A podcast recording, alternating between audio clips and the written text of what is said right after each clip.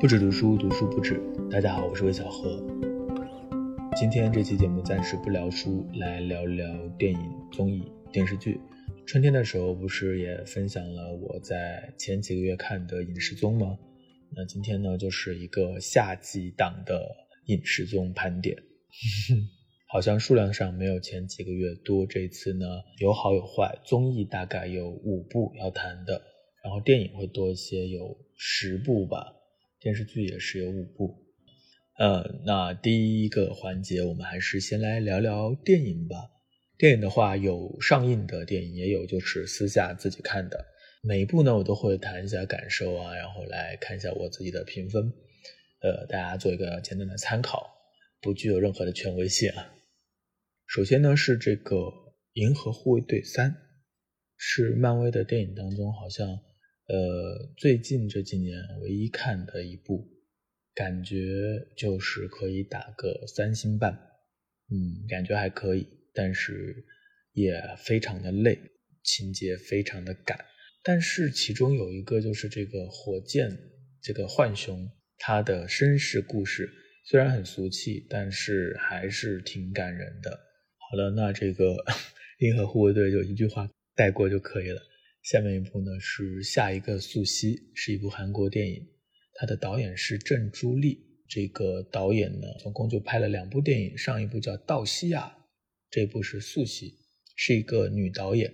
那她的演员是金石恩和裴斗娜。裴斗娜演的是一个警察，她大概在电影到了一半的时候才出现，一开始。都很好奇裴斗娜到哪里去了？她不是在这个海报的正中央吗？这个电影主人公就是素汐，她是一个就是职高的高中生。然后呢，她刚刚毕业，想要找到一份工作，就给学校推荐到了一个呼叫中心，就是这种客服中心。她本人非常喜欢跳舞，当然她跳的也不是特别好，但是这是她的一个兴趣。曾经跳舞的一些同学呢，都去各个地方上班了，有的去当快递员了，然后。有的就和他一样去到这种派遣公司，他们大概都很年轻，可能才十几岁，不到二十岁，在这个呼叫中心、客服中心的这个工作就非常的压抑。这个女生后来就自杀了。这个女生的自杀其实是这个电影的前半部分。然后她去世之后呢，呃，警察是这个佩多拉演的，他就来调查这个女生的去世。那他发现背后其实不只是一个个案，它是一个系统性的困境。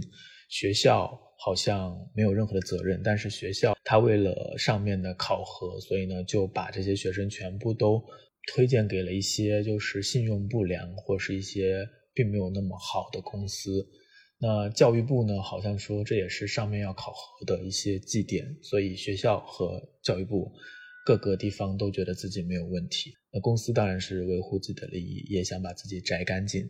到头来好像找不到一个可以为苏西的死负责任的具体的人。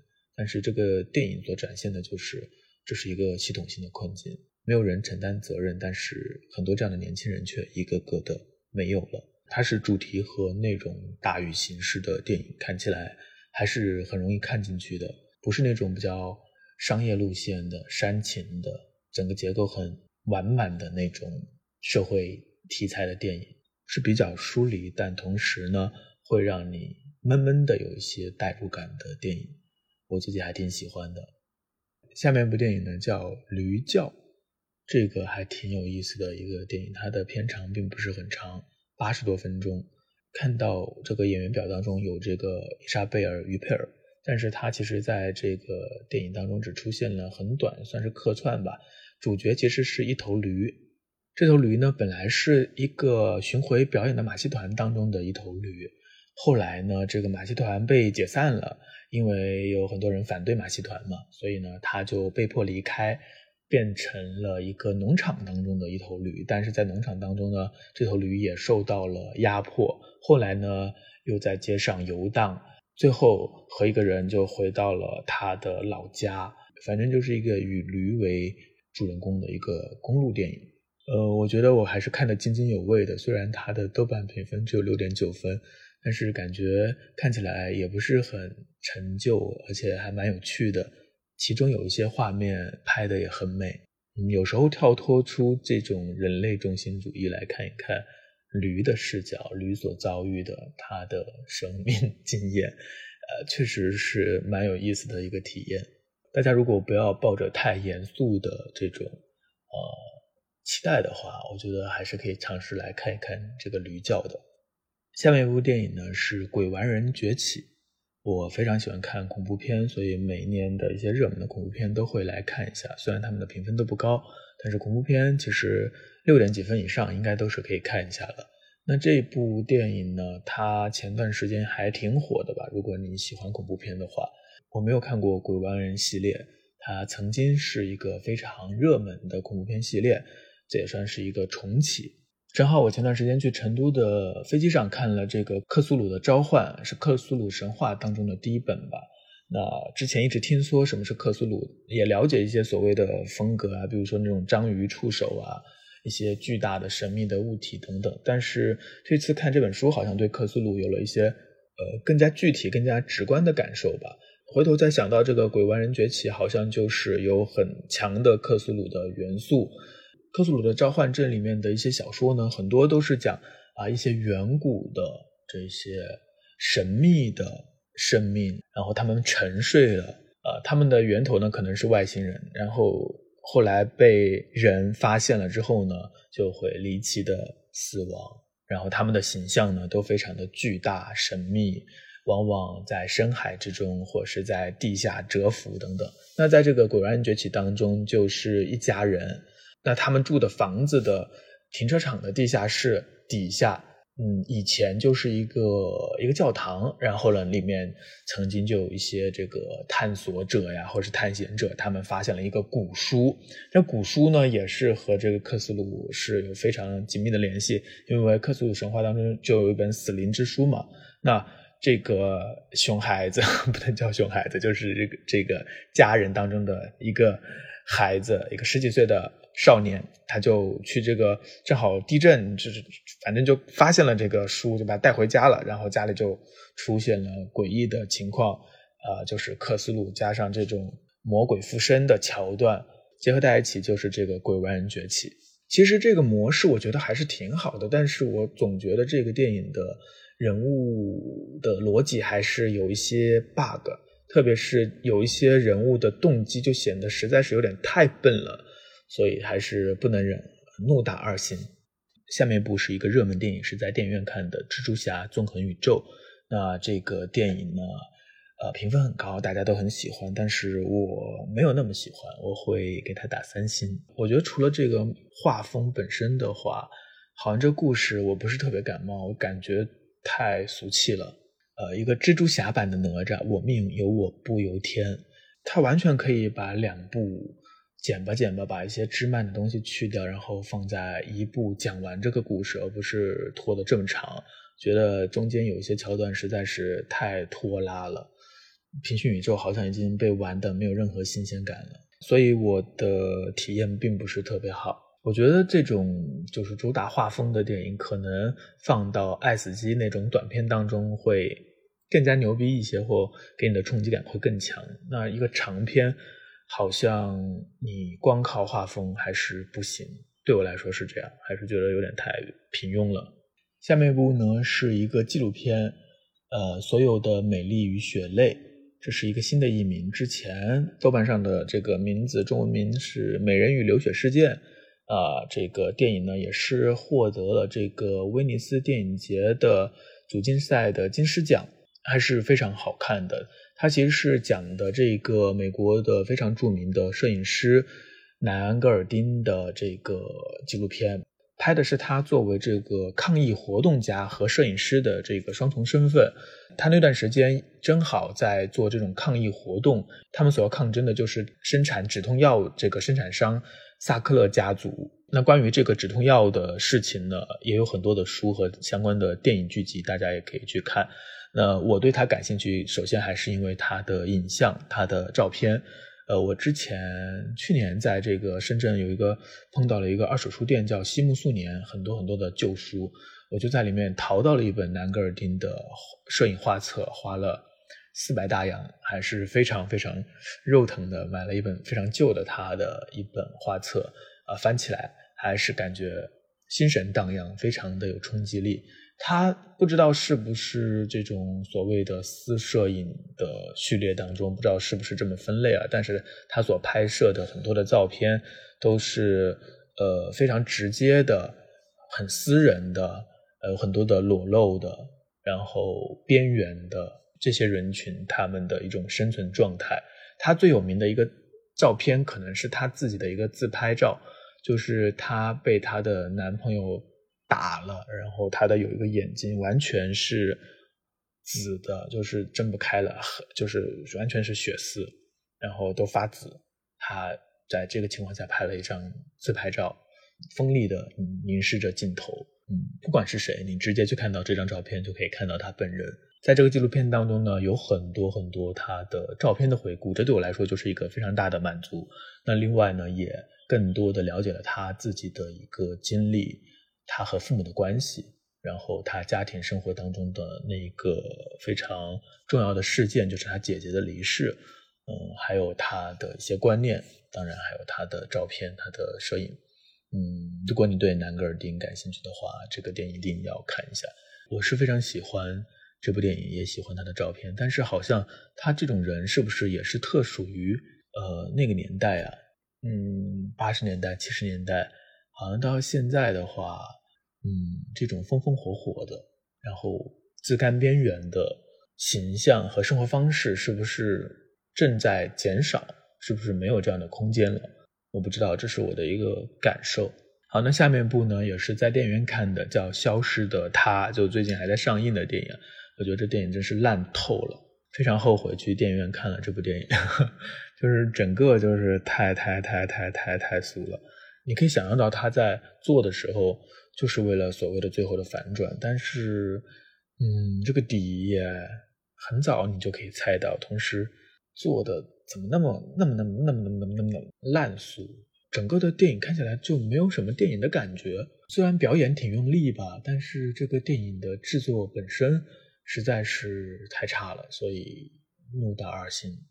那下面一部呢，也是在电影院看的，是阿比查邦的记忆。呃，看到贾科长在微博上嘶声力竭的呐喊啊，发行，所以呢，我我其实不是这个，我早就想要看一下，因为从来没有看过阿比查邦的电影，虽然听说很久，这部还是在一个非常好的杜比厅看的，而且很大，人没有坐满吧，坐了一半左右，场次也很好，所以这个百老汇电影中心还是挺好的，经常会有一些影展，然后这种艺术电影也挺支持的。呃，我倒没有睡睡着，但是呢，确实也没有看懂，只能说有一些场景还是挺有意思、挺喜欢的。比如说调音室的那一场戏，就是一直在复原那个轰然彻响的声音，还有就是后半部分快结束的那一个河边草地上的谈话，那场小小的死亡。我不知道这个导演他的意图，他的主题是不是和哥伦比亚的历史这块土地上发生的事情有关系？如果不是在电影院看的话，可能真的会看不下去，因为有些地方确实很慢很慢。但好像文艺片确实更需要在电影院看，你在一个空间里，而且还有很多人陪你一起，好像你就更容易投入到那个情境当中。之后我再看多几部阿比查邦再来。联想一下，现在其实没有一个坐标，所以不知道该如何去评价。哦，对了，说到这样的一些艺术电影啊，我们前段时间还看了这个《独自在夜晚的海边》，就是洪长秀的电影，这个金敏喜主演的这个电影，这个的话我就是真的不喜欢了，非常的干巴，呃，这种聊天啊，这种。人和人的关系啊，这种电影我还是很喜欢侯麦的，但是这个洪长秀就真的太干巴了，好没劲啊！有一些电影它是简单或者是简洁，那他的这个感觉就是简陋，所以我可能没办法没办法 get 到洪长秀，之后呢就先绕过吧。另外呢，在家里还看了一部电影，就是这个伯格曼的《假面》，也让我真的啊认识到了什么叫做大师啊，大师就是大师。呃，这个电影它也不长啊，总共只有八十五分钟，是一个有很多解读空间的一个电影，而且它的形式感也特别强，每个画面几乎都非常的苛刻的完美。它讨论的是人如何诚实的生活，这样一个比较偏哲理的话题。有一段真的是很沉浸啊，就是两个女演员在一个房间当中，然后其中的一个护士的女演员，她就说起了自己生活当中的一些事情，说她和两个男生在这个海滩上发生的性爱，完全是靠语言来塑造这个场景的，观众也很容易投入进去。那段拍的真的挺厉害。那下面一部电影呢是这个《博恒恐惧》，《博恒恐惧》这个题目都不像是一个电影的名字。呃，导演是阿里艾斯特，他曾经有电影是非常有名的，这个《遗传厄运》。还有《仲夏夜惊魂》两部我都看了，因为它这个是 A R 四出品的恐怖片嘛。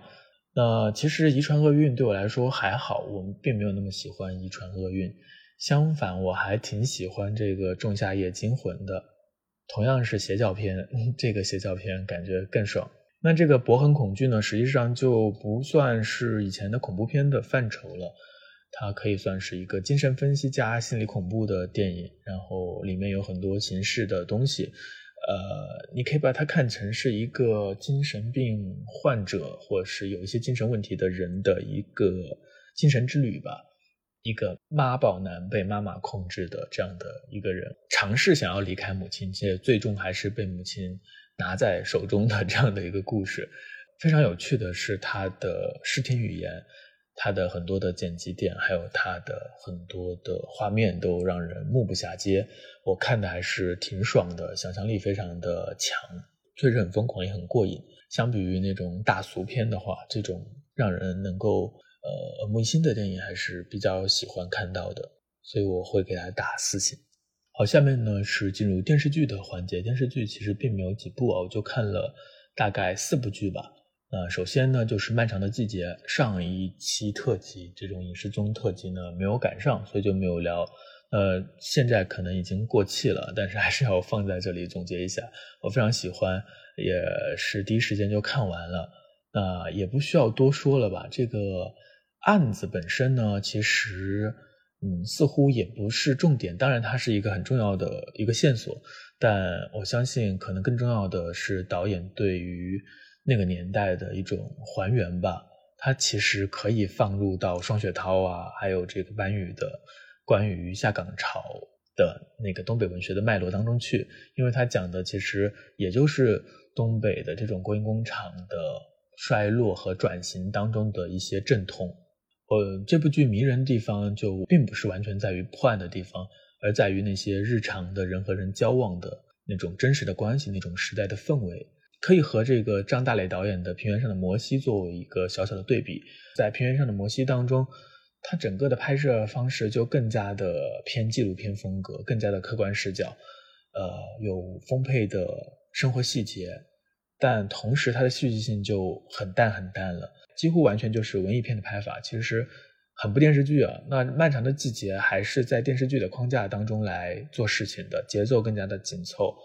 导演他在找一个平衡，一个很难找的平衡，我觉得他把握的非常好，把这样的一个底色非常悲怆凄凉的故事，中和了喜剧的氛围啊，让我们不至于一下就掉到那个冰窟窿里面去，不是那种冰寒刺骨的，但是我们又在中间看到了很多时代的暗涌，看到了漆黑的深夜。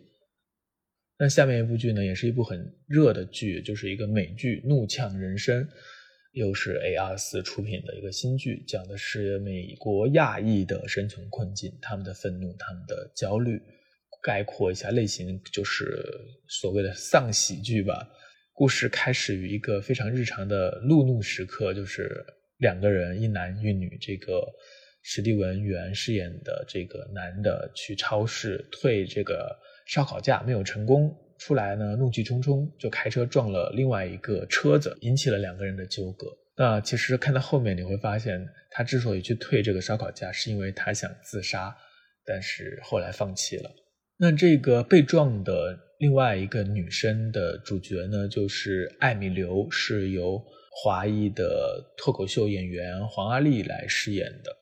嗯，他们两个人人气都很高。这个剧它讲了很多亚裔的困境，然后呢，关于黄阿丽的生活当中也讲了很多，呃女性的困境。她虽然很成功，但是她的家里呢，她还是要承担很多很多的东西。她甚至没有办法去在她的丈夫面前表露出这种比较失落的情绪，然后永远就是开心的向上的。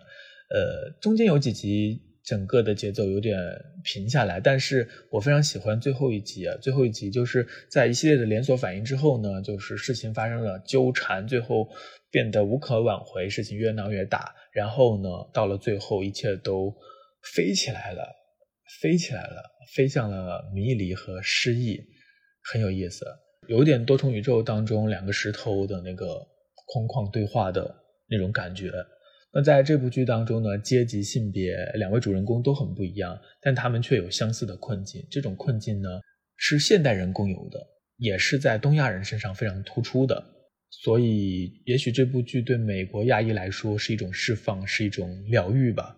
那在这里想多讲一点，就是看完这部剧，正好去看了一下豆瓣的讨论，然后发现很多人对于主人公的道德要求实在是越来越高了，就是主人公一定要是完美无瑕的。特别是电视剧的主人公啊，讨论度会更高一些。他们希望主人公是不会做错事的，否则呢，就一定会受到很多观众的指责。这个时候我就很受不了，因为你会发现，其实文学作品当中的主人公往往都是软弱的、犹疑的、充满困惑或是挣扎的，因为这样呢，才可以去抵达人性的晦暗和复杂之处。如果你都是那种斩钉截铁、做什么事都是一清二白的人。你好像都没有办法进入文学世界，太过完美，就像一个假人了吗？我们都知道，真实的人不是那样的。那为什么我们的观众是如此的讨厌人的弱点呢？为什么他们如此讨厌他人的弱点，甚至是一个虚构的人物的弱点呢？这是很有意思的。我觉得大家对于越界、对于逾矩的行为，似乎越来越有一种排斥和恐惧。说到底，可能是对于自己，对于自己也可能偏离正确航道的恐惧啊，就是。嗯，哪怕是看到故事当中的人，也会不自觉的想要纠正他们的路线、他们的选择，因为他们的选择可能显露出了世界的复杂和多种可能。这是一种引诱，令人向往又令人害怕，所以赶紧切断，先怒骂一番。那相比之下，今年出大火的另外一部电视剧就是韩剧《黑暗荣耀》，就非常的洁，纯洁的洁，女主角就是一个完美的受害者，陈卓。坚韧，处事不惊，运筹帷幄。他的弱点呢，也不是性格问题，而是一个发疯的母亲。最后，所有的仇人都恶有恶报，但在这个过程当中呢，他自己是没有手染鲜血的。他仍然是一个严格意义上的好人，就是一个完美的弱者，完美的好人。我不知道这是不是所谓的东亚文化的共性。我们对于这个人物的纯洁性的要求实在是太高了。那我还想说一个点，就是故事就是故事，故事和真实世界是不同的。当你进入一个故事的时候，最好是可以放弃真实世界，这样你才能沉浸其中。这是我的一个观点。那现在有个问题就是，很多的观众和读者实际上是不想进入故事或不愿意投入故事的。从一开始就有一个非常强烈的我在观看，我的主体性太强了，以至于一直在发弹幕、在评论，而没有真正的投入。呃，我觉得看小说或看剧、看电影有一个乐趣，就是放弃自己，暂时的放弃自己。正是因为自我太重了，所以我们才需要故事。而如果你在进入一个故事的时候，还是把自我放在那么中心的话，实际上你就没有体会到这里面最迷人的地方。我觉得这非常可惜。嗯，当然这也是最近这些年的一个老生常谈的话题了，就是我们会发现很多人对于名著中的三观的批判。也非常强烈，很多以前能出版的书，或很多以前大家都认为是非常经典的文学作品，现在大家对于人物的这个节的要求、道德的要求都更高了。我觉得根源还是在于刚刚讲过的，人们对于自由的恐惧，对于失序的排斥，还有就是消费者心态助长了唯我主义的发展。当然，这又扯远了，但我觉得在这个地方还是想要强调一点，就是不吐不快的一些感受吧。另外还有一部剧呢，是这个台湾的一个剧，叫《不良执念清除师》。我看这部剧，首先会想到一些以前古早的香港的电视剧，比如说那个《我和僵尸有个约会》，就是在现代生活当中加入一些呃幻想元素、一些玄幻的元素，然后也会想到这个九把刀的以前的早期的一些小说故事。就是在现实生活当中的一些武侠、一些玄幻。这个主角曾金叶演的这个年轻人，他们家就可以去通灵，可以这么简单的形容吧，就是可以通灵。它也可以算作是单元剧吧，在这个总共十二集的故事当中，它大概有三集会处理一个小故事，这个小故事当中就会去解救或去帮助一个被困住的人，整个看下来呢还是很有趣的，因为它的整个的节奏还挺好的，松弛有度。进入到核心桥段的时候，它所要去打的点呢，也是很能戳中人的一些基本的情感。最后一部剧呢是《继承之战》第四季，我是去年开始看的，正好一口气就看了三季，等到今年看了第四季，终于结束了，又一个神剧结束了，啊，就是感觉一切结束了。其实看这部剧对我来说，这个这个信信息量非常大，就是有些电视剧你可能要快进，这部电视剧完全就要聚精会神，要不然它的这个语言非常非常的厉害。不知道编剧是怎么写的，我一直很好奇。因为你看这里面的人物说话，好像就是非常口语、结结巴巴的，讲一些非常简单的词汇，也也也也，然后就把很多很多的人物的关系和状态表达出来了，很厉害。然后看前几集的时候，经常会赞叹他每一集的这种场面调度，因为他很多时候一集就是在一个地方发生的一个。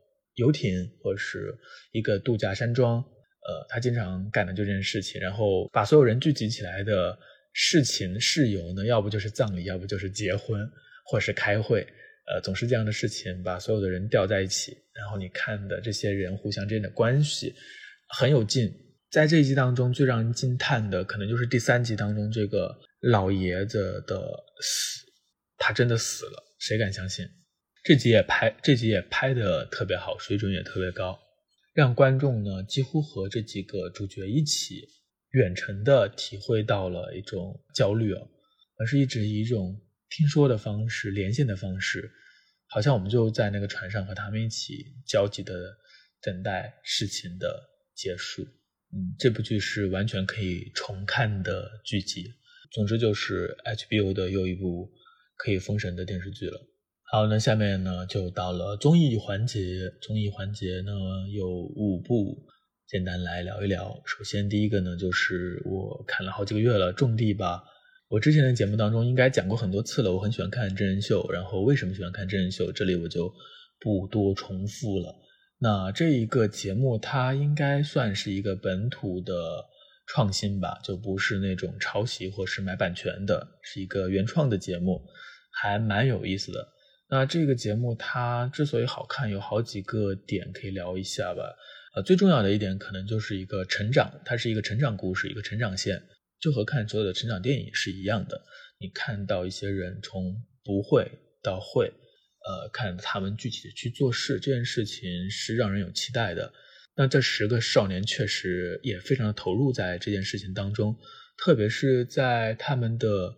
房子翻新之前，其实条件是非常艰苦的。前几的时候，他们呃集中力量去抢收水稻，然后去搬化肥，确实非常的热血。它和克拉克森的农场其实是完全不一样的。克拉克森的农场是一个农场主，他如何去规划他的农场，他自己其实不太做具体的事情，因为有很多人帮他做事。他去尝试很多的业态，然后在第二集当中，主要是展现他作为一个英国的呃这个农场主，在这个社会当中的一种处境吧。呃，他和那个当地社会之间的一些碰撞。那种地吧的这些少年呢，其实是打工人的感觉，就是小小农户。虽然他们的田也挺多的，但他们实际上没有太多的话语权，也没有那种超能力，就是没有钞票去。去完成很多事情，相反，他们只能靠自己的体力，呃，这是一种非常大的反差。当然，他们能够成功，或者是这个节目能够成功，和人有很大的关系。就是你可以看到他们身上的那种真诚。那也许他们大红之后呢，可能就不会在节目当中暴露出这么多的真实的一面。但你看到这个节目当中的他们，还是非常真实的。那。成长线到现在其实看的已经很清楚了，每个人都有非常鲜明的成长。其次还有一点呢，就是青春。我以前还挺爱看青春片的，那个年纪确实是非常有能量的一个年纪。他也有忧愁，但是他的忧愁不是那么的具体，所以整个基调都是很明亮的。我觉得这个是很感染人的。那还有很关键的一点就是时间，他们是真的扎扎实实的在那块土地上劳作生活了半年。其实有时候我会觉得啊，如果是我自己能够参加这样的一个项目啊，有半年的时间远离自己的生活去做一件亲近泥土的事情，然后做出一些东西来，好像也是一个非常难忘的经历。所以这是一个特别宝贵的机会，我相信对他们每个人来说。应该也都是这样吧。那另外还有一个点就是土地，因为我们现在大部分的人都生活在城市当中，其实和土地是非常遥远的。我觉得我后来回想，我自己比较幸运，我小时候是在乡下长大的，呃，就是和泥土还是比较亲近的。小时候就是在这个田里面玩啊，在这个河沟里面玩啊，就是对很多的蔬菜啊也都认识。然后小时候呢，也经常和外婆一起去捡稻谷，一起收这个红薯、摘棉花、摘茶叶。就这些活动，在我的记忆当中是一个蛮宝贵的经验。在这个节目当中，我们会看到很多这种植物发芽、成长，还是很治愈的吧。然后还有就是，他们还养了很多动物，养了小羊，特别是羊生产的那一集、那两集，看的人还是很感动的。新生命的诞生，这个也是很多城市居民不会感受到或不会经历到的。再另外呢，就是整个节目的时长所带来的一种陪伴感，啊，这个其实是和剧集有相似之处的。我们看美剧，一季、两季、三季、四季，一搞搞了七八季，你的整个青春就搭在里面了呀。这样的剧集，如果它的这个质量不差的话，你会发现它越往后，它的这个评分越高。因为你是把自己的青春、自己的生命经验投到里面去了，所以这里面呢就不仅仅是一个内容那么简单，还有你和他的关系，你投入的时间。那这样的一个十大半年的综艺，确实是有很强烈的陪伴感的。现在呢，这个节目已经停止录制了，因为到后期他们直播，然后还有很多路透，所以对于这个节目的一个大概的流程、行程都很了解了。那现在节目还有几期，应该就快播完了，进入到了一个呃收尾的阶段。相信到最后告别的时候，应该大家都会哭死吧。好，那下面一个综艺呢是，其实不能叫综艺吧，一个节目吧，《十三幺》的第七季，《十三幺》已经第七季了呀。那到现在都播出九期了。呃，我最喜欢的几集是第一集菜高，还有陈小青的那一集，然后徐金坤的那一集。还有就是上一集田浩江的那一集，你看韩红这集我刚看完，韩红这集我觉得嗯稍微有一些怎么说呢，稍微有一些散了，就是好像是韩红有很多的话要说，正好借这个节目把他想说的话都说完了。那实际上不是十三幺，其实也可以的，就十三幺它本身的这个节目的特点和特质并没有特别的发挥出来。我觉得好像许志远在这一季当中更加的学会了聆听，很多时候他都是在听。可能这个节目对许志远自己来说也是一个很好的体验吧。你可以感受到他在这七年当中的变化。没有办法的，好像这种访谈类的节目最后的质量还是和嘉宾有关。呃，我也之前不了解田浩江，但是他的故事，他所呈现出来的那种样貌。会让人觉得有一种难以名状的感觉，嗯，他不是励志那么简单，包括徐金坤也不是励志那么简单，呃，是有一些精神力量在里面的。那陈小青的那一集呢就不一样，他不是像徐金坤或田浩江是完成了很多艰难的事情，达到了某个高度再回首。去望自己的曾经一路走来的过程。那陈小青这一期呢，就看的比较放松，就看他们去吃好吃的。然后陈小青那集，呃，里面有一些他上班的一些镜头，就他谈到了职业性这个话题，嗯，对我来说还是蛮有启发的。因为陈小青他做这个美食的纪录片也做了很多年了，也会有倦怠的地方，也会有妥协的地方。职业性的东西就是这样的。你要持续的做下去，不会永远那么精力旺盛，永远那么的蓬勃的。但是这里面又多了一份责任，或多了一份这种职业性本身的规范吧。这是我自己一直以来的困惑，因为我一直觉得自己是没有职业的人，嗯，没有职业，所以也没有行业，这会让人感到有一些站不住，不知道往哪里站，呃，四处都是空的。那有时候你要自己找到自己的职业所在，把自己看得更职业一些，这是。我当时的一些感想吧。那关于这个职业性的话题，以后还可以更多的来谈。这种做自己喜欢的事情啊，还是把它变成工作呀？这种消耗啊、疲惫啊，还是热情啊、坚持啊等等。如果大家感兴趣的话，之后我可以来聊聊我自己这十年的感受。想听的话可以留言。那下一个综艺呢是女子推理社，前两天刚刚完结。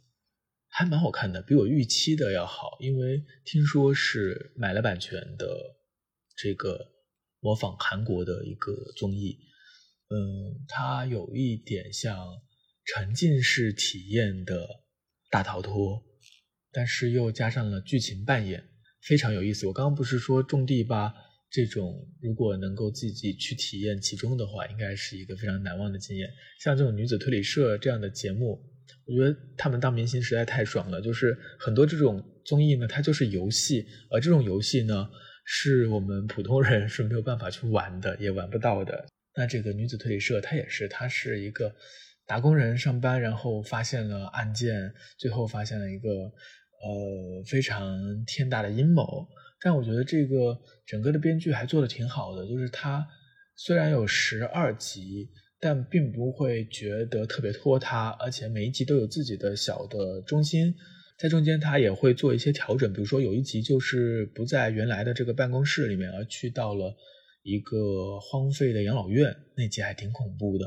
就是看这个综艺，好像有些地方的恐怖指数或吓人指数比这个什么密室大逃脱还要大一些。它并不是那种生硬的吓你，而是把你带入到那个剧情当中去。并且由于它是一个连续剧，所以沉浸感也会强很多。它和像《密室大逃脱》这种节目不同的地方，就是它的解谜这一部分其实是没有那么重要的。它的整个的重点所在呢，其实是去揭秘整个故事。它是还原本吧，就是他要去找到线索，然后去啊找到这个故事的真相，和这个情境当中的 NPC 进行互动。这个是。非常重要的一部分，也是体验感很好的一部分。那相反，解谜这些，呃，只不过是一个流程。如果有这种大型的游戏体验就好了，我也想去玩。那还有一部呢，就是非常非常非常好看的一个韩国的网飞出的综艺，叫《海妖的呼唤：火之岛生存战》。上一个春季特辑当中不是推荐了这个体能之巅吗？那是一些体能特别好的人来比赛。海妖的呼唤不知道是不是和那个节目是同一个制作团队，但都是网飞出品的。我是很沉迷综艺节目的，但是一直对韩国综艺没有什么感觉，我就 get 不到他们的笑点。呃，所以我对于他们那种，比如说很多人都很喜欢的罗 PD 的那种生活类的节目慢综艺啊，我看不太进去。那他的那些很搞笑的综艺呢，我也看不太进去。所以韩国综艺我基本是免疫的。那这海妖的呼唤还有铁人之巅呢就不一样，他们是美式真人秀的做法，没有那些花字啊、笑声啊。这两个节目都很简单，就是划定好规则，然后玩一个游戏，大家沉浸投入其中就可以了。甚至呢，它还不像有些美式真人秀当中有很多抓马的戏份。那在这两个真人秀当中，是把那些抓马的戏份排除掉了，就很干净，全力以赴就可以了。之前有说，我喜欢真人秀呢，就是和看小说是一样的，是一种模拟人生，不是真实性的模拟，而是一种浓缩性的游戏。而长大成人之后呢，我们很多人都缺少游戏。但是如果想要参加《海妖的呼唤》这种程度的真人秀，就更加难了。前面提到像种地吧这种，你还可以自己去体验一下种地。那你想要参加这个女子推理社啊，就确实很难。像《海妖的呼唤》这种就更难了。它是在一个岛上搞了一个类似大逃杀的一个局。六组人分别是消防员、警察、军人、特技演员和运动员，还有保镖，全部都是女性。每个组呢都会有一个营地，然后警报拉响之后呢，营地之间可以互相进攻。如果拔下对方的旗帜，就可以占领对方的营地，而被占领的那一方就会被淘汰。有点像我们小时候玩的攻城的游戏，但是它会更加的激烈一些。这里面当然有策略，但不会像我非常喜欢的美国的这个幸存者那样的尔虞我诈。这里主要讲的还是一个综合能力。有一集就是直接把这个窗子打破了，就是破窗而入都是小意思。里面的每一个选手都充满魅力。和这个体能之巅的纯粹的体力比拼相比呢，这里面还要更复杂一些，有团队策略、时机、运气，有很多种因素综合在一起，所以它的可看性也更加的丰富一点。当然，制作难度可能也会更大吧。呃，看题目就知道，应该还是会有第二季的。所以我希望它赶紧出来第二季。我们国内好像很少有这种纯素人的真人秀，大部分都是明星参加的真人秀。呃，我觉得国内导演可以学一学啊，就是这种竞技类的。呃，当然这个制作其实是更难的，因为它的重点就不是在那些人身上，或者说主要是你要把这个规则搭建好，然后去选到你有潜力的人。嗯，这个还蛮难的。呃，下面是最后一个节目，就是《五十公里桃花坞》的第三季。啊，这个节目我从第一季就开始看了，第一季的评分很低啊，但是我也是看完了。它很有趣的一点就是，它在一开始呢，主打一个尴尬，啊，把十几个这个明星聚到一起，然后让他们住在一起，就看他们尬聊，靠这个出圈的。我还挺爱看人尬聊的。就他一开始主打的一个主题就是叫做社交主题吧，一个社交观察真人秀，看这些明星他们如何社交的。当你放到一个群体当中，你是一个呃会去张罗事的人呢，还是你会自己躲起来的这样的一个人呢？啊，什么样的社交距离是舒服的？大家在群体当中是怎样生活的？第二季好像就慢慢的发展出了一些自己的特点。可能也和选人很有关系。第二季大家的化学反应都挺好的，然后有一些蛮有趣的桥段。第二季是在海边，第三季呢，这一季呢本来是在山里面的，但是这个宋丹丹好像高原反应比较明显，就第一集就走了，所以后来他们又回到了海边。确实，综艺和综艺也是有点不一样的。像这个《海妖的呼唤》，我几乎就是要全神贯注的投入其中的。但是像《桃花坞》或者是像《种地吧》就可以放在旁边，呃，一边吃饭一边看。好了，那这就是夏季的影视综特辑。我希望下一次秋季特辑的时候能够多分享一些经典电影，希望我能够多看一些大师的作品，因为好像确实偶尔看一部的话，会觉得哦，大师果然是大师。然后应该下一次的话就有月下了吧？是不是月下第三季终于要来了？也是很期待。至于剧集方面，好像暂时还没有什么想法。好的，那这期节目就到这里结束了，我们下期见。